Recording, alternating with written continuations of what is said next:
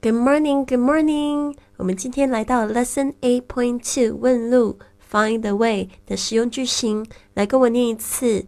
Number one, Excuse me, I wonder if you can help me。不好意思，你是否能帮我呢？Excuse me, I wonder if you can help me。Number two, I lost my way. I lost my way. 我迷路了。I lost my way. Number three, I'm lost. I'm lost. 我迷路了。I'm lost. Number four, what is this street? What is this street? 这条街在哪儿？What is this street? Number five, where are we on this map? Where are we on this map? 我们在地图上的哪里？Where are we on this map? Number six, where can we find the railway station? Where can we find the railway station? 哪里我能找到火车站 ？Where can I find the railway station? Number seven, I'm looking for the Hilton Hotel. I'm looking for the Hilton Hotel.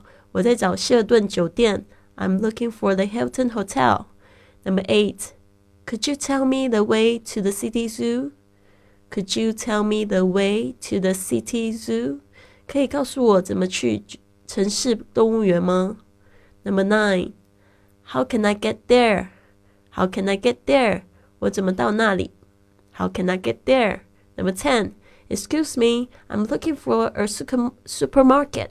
Is there one near here? Excuse me, I'm looking for a supermarket. Is there one near here? 不好意思，我正在找超市。这附近有吗？Excuse me, I'm looking for a supermarket. Is there one near here? 11. I'm afraid I don't know. I'm afraid I don't know. 我不知道耶。I'm afraid I don't know. Number 12. I'm a stranger here myself. I'm a stranger here myself. 我也不是来自这里的。I'm a stranger here myself. 好的。希望今天晚上八点可以跟你一起在直播室里面互动哦。I'll see you at eight.